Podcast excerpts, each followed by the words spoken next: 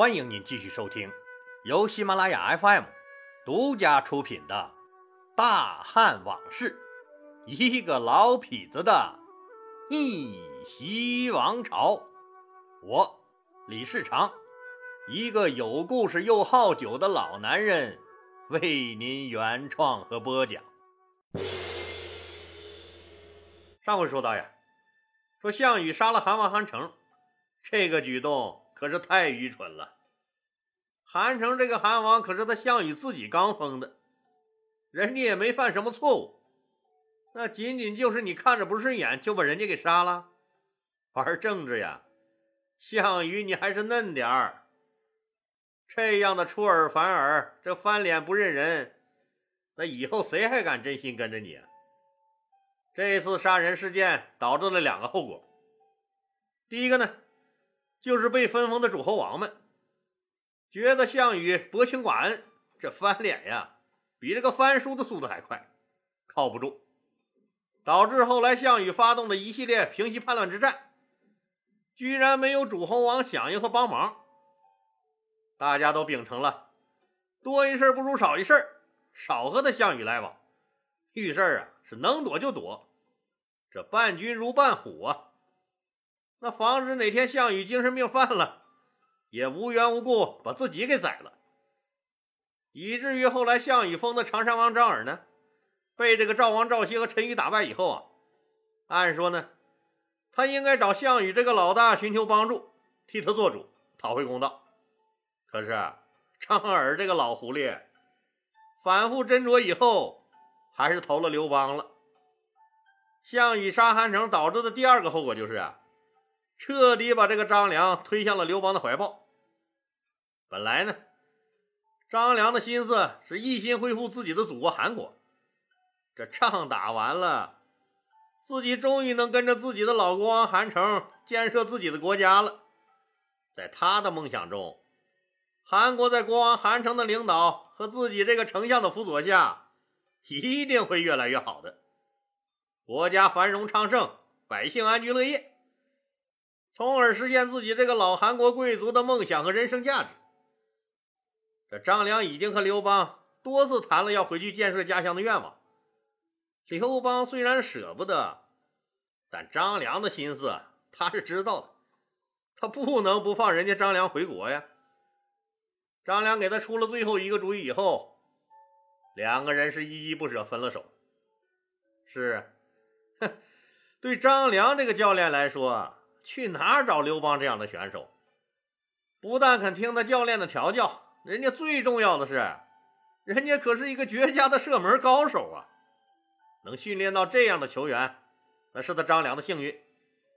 他能遇到这么好的教练，更是刘邦的幸运呀！依依不舍分了手以后，张良就回到他们韩国的都城阳翟，等着他的韩王从项羽那儿回来。谁知道？晴天一个大霹雳呀，项羽居然杀死了韩城，这就敲碎了他张良的复国梦了。本来张良是一心一意辅佐自己的国王，想要发展壮大自己的韩国，这是自己的娘家呀，那什么时候这亲情也是割舍不下的呀？这下好了，娘被人杀了，把张良一下子可就逼上了绝路了。彻底逼进了刘邦这个婆家的怀里，这可是刘邦天天想做却又无法做成的事儿啊！现在项羽替刘邦给做了，哼，刘邦做梦都笑醒了好几回呀！项羽呀，项羽，那我说你啥好呢？哼，真是瞌睡你给我送来个枕头啊！大哭了一场的张良暗暗发誓，就是拼了自己这条命。也要给自己的韩王讨个公道，自己的后半生就为一件事活着，给他项羽添堵。这下子，张良可是心无牵挂了。他擦干了眼泪，连夜动身，又去巴蜀之地找这个刘邦去了。他将利用他的毕生所学，辅助刘邦登上权力之巅。实际上。本来项羽在封王大会以后，最不放心的就是刘邦。项羽安排的情报部门，说密切观察刘邦集团的动向，防止刘邦集团中个别二杆子起来挑事儿。但从情报部门反馈的信息来看，刘邦这个汉王啊，带着他项羽分给他的几万人，说屁也没敢放一个，乖乖的奔向了巴蜀那个穷地方上任去了。项羽长长的舒了一口气，可是这按下葫芦起了瓢啊！最没想到的事儿，他却发生了。怎么的呢？项羽他一直认为自己那可以手掐把攥控制了的其他人，那却有人出了幺蛾子，还不是一处乱，是处处乱。哼，不到一个月的时间呀，他项羽分封的天下十八个王里，那就有五个王死于非命。现在不但齐国乱了，赵国乱了，燕国乱了，韩国也乱了呀。这面还要防着刘邦，那面啊，人脑子都快打成狗脑子了，急需项羽去主持大局，整的项羽那也一下子没了头绪。当情报部门再一次给项羽反馈的信息表明，刘邦不但去乖乖上任了，居然还烧毁了出川的栈道。当然了。这火烧栈道，就是张良在回到韩国之前，最后为刘邦出的一个主意。目的只有一个，就是做给项羽看的。意思就是，你看看，你看看，我们真不回来了，这栈道也烧了，就是想回，我们也回不来了。你就放心吧，项大爷，那没人和你争这天下了。我们这次是真不回来了。这张良的计谋呀，果然高明，完全麻痹了项羽，把他的注意力那成功的从刘邦身上转移到其他人那去了。这给刘邦在蜀中说磨刀霍霍、操练兵马、准备东山再起提供了充足的时间。得到刘邦烧掉了栈道的消息的项羽彻底放心了。既然刘邦的风险解除了，我项羽也得赶紧忙活去了。一堆战乱等着我去平息呢。田荣啊，田荣，你这个大海飘来的木鱼儿，这话怎么讲啊？你个浪荡江湖的老梆子，你看我这次怎么收拾你？虽然外面打成了一锅粥，但是项羽的西楚霸王那也是兄弟们拼了命挣回来的，项羽也要先封赏一下和他出生入死的兄弟们才行啊。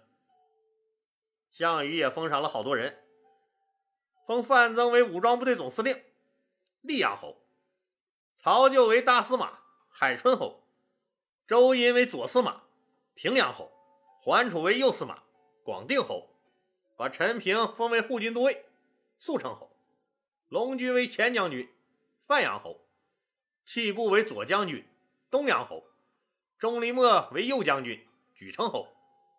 其他的人也都各有封赏，特别是他们项家的人，那不用问，基本上都封了侯了。那封赏完大家以后，项羽立马就要拿齐国的这个老仇人田荣开刀，准备去灭了他。老干爹范增阻止了他：“咱们西楚政权刚刚建立，人心未定，政权不稳，不宜马上再动刀兵了。”先缓一缓再说吧，缓一缓就缓一缓。哼，没想到啊，这事儿还不是他项羽想缓就能缓的。你不找我，我就来找你。那人家田荣居然自己打上门来了。没过多长时间呢，田荣竟然派了一支兵马来夺项羽的大梁城。项羽听说都气笑了。哎呀！小子，老虎不发威，你他妈还以为我是病猫？我不找你，你倒送上门来了。叔可忍，婶儿可是实在忍不了了。我要杀了你这只鸡，给猴子们看看。探马回来报告，说来攻大梁城的齐军主帅叫彭越，是田荣出兵帮助赵歇和陈馀打张耳时收编的一支民间武装。哎，这个彭越老李在以前的节目里可是说过啊，他以前是个渔民，后来领着一帮子小兄弟做了海盗，那专门在水上打劫商船，作战非常勇敢。他的部队呀，说机动灵活，彻底贯彻了敌进我退、敌驻我扰、敌退我追、敌疲我打的游击战十六字方针。田荣收编了他，封为将军，让他来攻项羽控制下的大梁城。针对彭越大军的到来，项羽召开了一次军事会议。会上，一个人主动请缨，他对项羽一拱手：“大王，彭越是个什么什么东西？末将不才，愿带一支兵马去取了他的狗头。”项羽一看呀，说话的这个人是萧县县令侯角。项羽大喜，好，好，好，侯县令，那我就静候爱卿的佳音了。侯角点起人马，就奔着大梁城去了。咱们先让这个侯角和彭越打一会儿吧，把他们的事儿先放一放。咱们再来看一看，我们的第一主角那刘邦同志在干嘛呢？刘邦被封了汉王以后，那虽然气不过，但愿自己的实力不行呀。萧何再这么一拦呀，也就没敢闹事儿，带着他的人去他的都城南郑上任去了。听了张良的建议，说这一路走啊，一路烧了栈道。这个举动呢，说除了向项羽表明我不回来和你争地盘了，那还有一个意思，也是为了防止项羽和其他诸侯在后面捅刀子搞偷袭。这一路上走过去。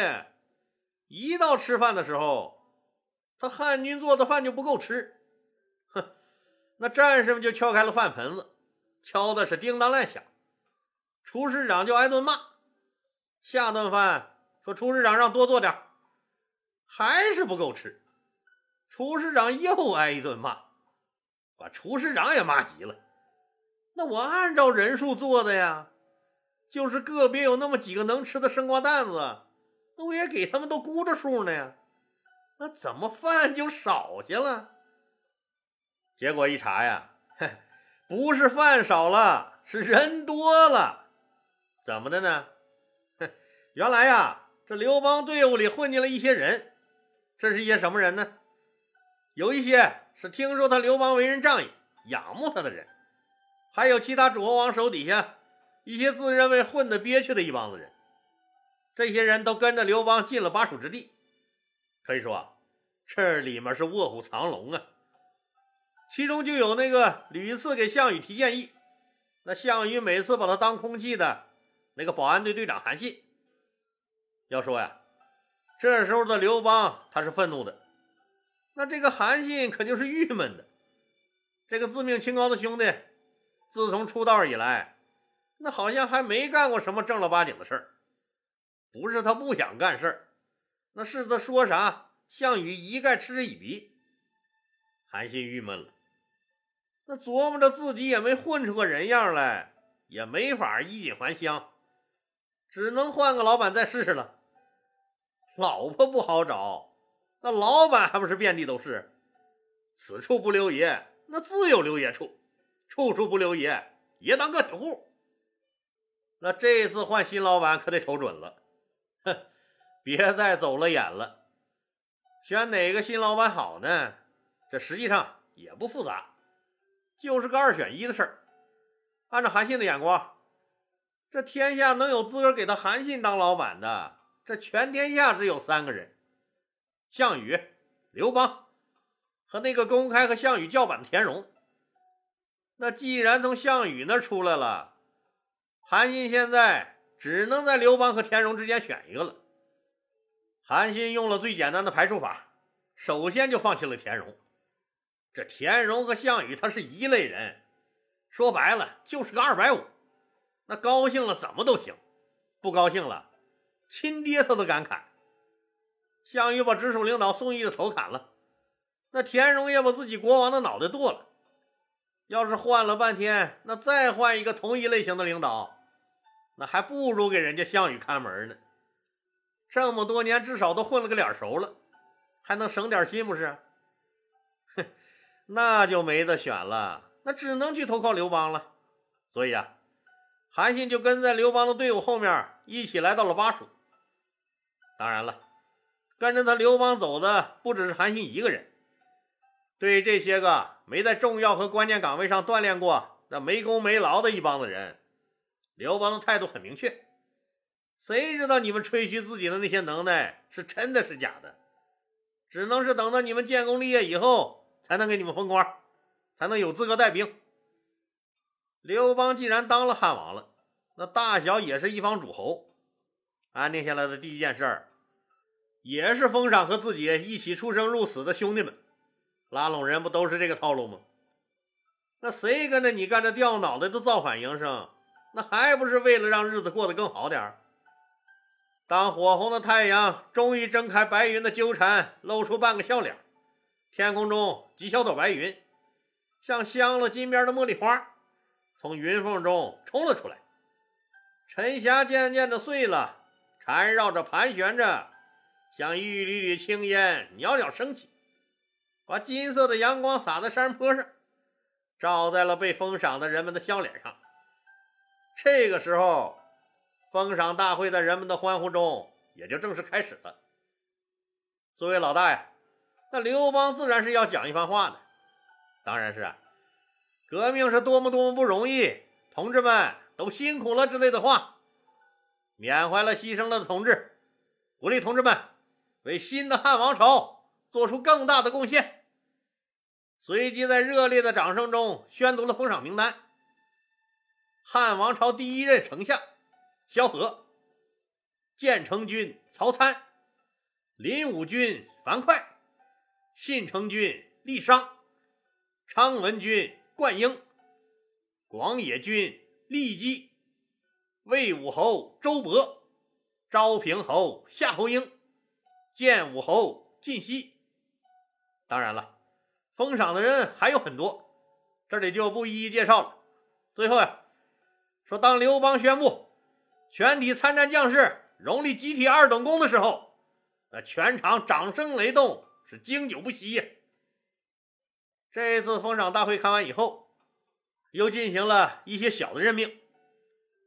这次任命面向的就是韩信他们这帮子来投靠刘邦的各路豪杰们。比如说，刘邦他们这些人都是起自草莽，本身文化素质就不高，还就缺韩信这种知书识字的人。刘邦哎，也就没再让韩信做的看家护院的老本行。而是让他做了个迎来送往的接待办的副主任。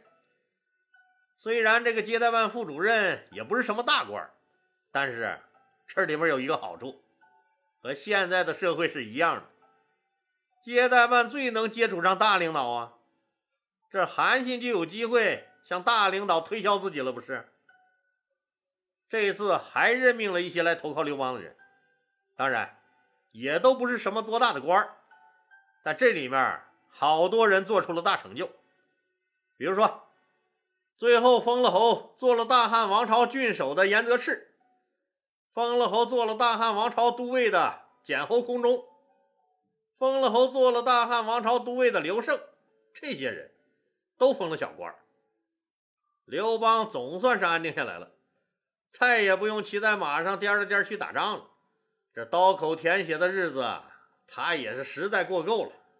刘邦琢磨着，自己这辈子也就行了，现在可比自己当年的想法强多了。自己起兵造反，就是想让生活过得好一点。反正看人家起兵了，自己也就起了。和人家项梁不一样，项梁他们是楚国的将门世家，那人家一直想的就是灭秦复国呀。自己呢？那就是一个种地的农民，当了个芝麻大算不得官的一个小小亭长，自己做梦都没敢想过，这辈子还能当个王。